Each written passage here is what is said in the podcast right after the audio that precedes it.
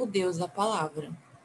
A palavra de Deus não é falada cegamente, porque a palavra de Deus é baseada em princípios e porque é para criar seres de valor ilimitado, ninguém pode contestá-la. Todos, absolutamente, terão que se unir a ela.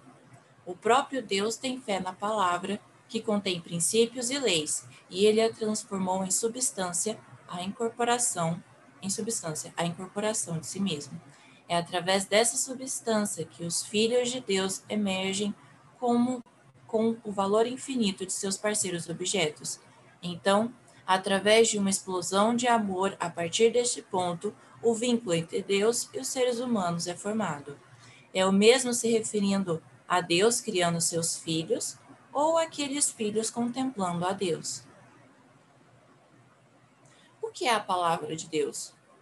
Deus existia antes da criação. De sua existência, Deus concebeu a palavra. A palavra é aquela através da qual a substância é criada. Deus não pretendia simplesmente criar, criar algo e deixá-lo sozinho. Ele queria um relacionamento eterno com a sua criação. Deus pretendia um ideal de total unicidade, um relacionamento inseparável que ninguém poderia quebrar, que nem ele mesmo poderia quebrar. Portanto, a palavra do momento em que os primeiros seres humanos foram criados, Deus e os seres humanos foram feitos para estar juntos, não separados. Desse ponto de partida, Deus e nós, seres humanos, fomos feitos para ficar juntos pela eternidade.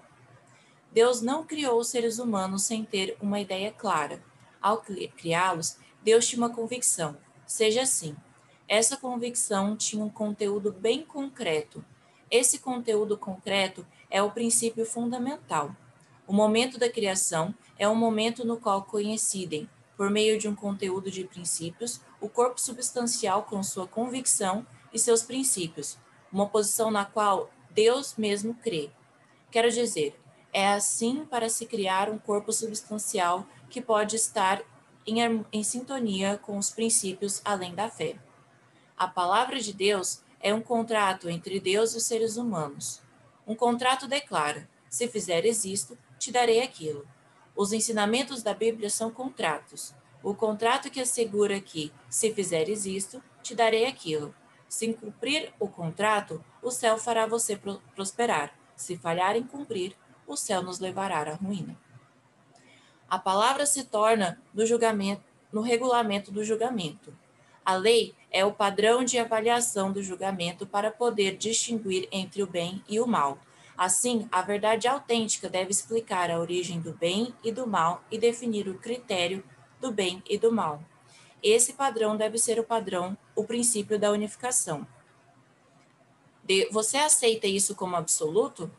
Se você desafiar ou ir contra a palavra, a própria palavra irá confiná-lo. A regra é receber a ajuda desta palavra. Se alguém está alinhado com a palavra, finalmente alcançará, alcançará a perfeição de seu caráter. No entanto, não, deve, não devem estar centrados em si mesmo ou ser egocêntricos. Se na vida cotidiana fizerem tudo de acordo com a palavra, não deveriam esperar que o resultado dê frutos em vocês mesmos devem esperar que dê frutos perante ao céu. Não devem estar centrados em si mesmos, mas no conjunto. Devem ter um ponto de vista diferente. Já que podemos chamar Deus de Pai verdadeiro, devemos também ser capazes de proclamar sua palavra. Aonde quer que caia a palavra de Deus, produz frutos de bondade, opera ressurreição e recriação. Por isso devemos nos tornar pessoas que possam erradicar o mal, provocar uma obra de ressurreição e ser possuidores da palavra capaz de exercer a força da recriação. O lugar onde convivem as pessoas que possuem essas palavras é o reino do céu.